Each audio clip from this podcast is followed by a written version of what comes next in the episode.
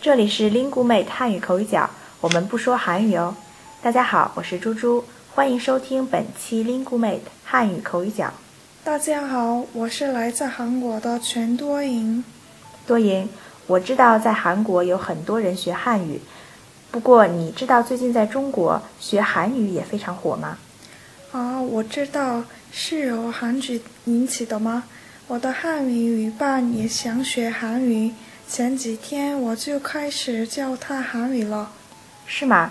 那韩语和汉语不太一样吧？是的，不过我觉得对中国人来说应该挺容易的，因为韩国很久以前也用汉字，现在。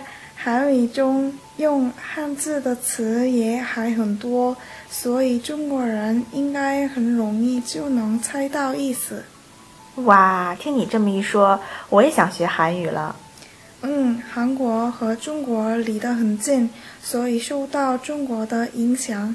其实我们大部分的韩国人从小也要学汉字，所以韩国的学生学汉语。应该写汉字也容易一些。嗯，原来是这样。看来啊，不仅汉语和韩语这两个词的发音很像，这两种语言其实也真的有相似的地方。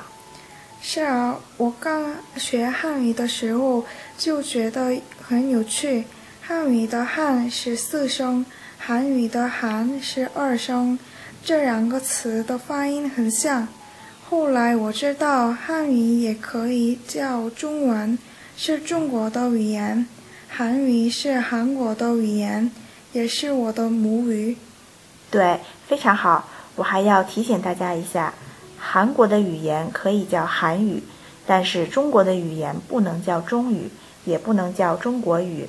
我们一般只叫它普通话、国语、中文或者汉语。猪猪为什么会有汉语这个说法呢？嗯，这个问题问得好。因为啊，在中国有很多的民族，但是大部分的中国人都是汉族人，就是汉这个民族的人。那汉这个民族的人说的话就叫做汉语了，也就是现在的中文。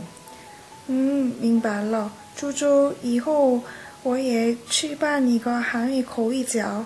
你要是学韩语的话，就来参加吧。嗯，好啊。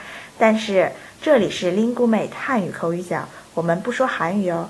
听众朋友们，你们听懂了吗？我是猪猪，您刚才收听的是由灵谷美出品的 Speak Chinese 系列节目。本期节目就先到这里了，我们下期见。再见。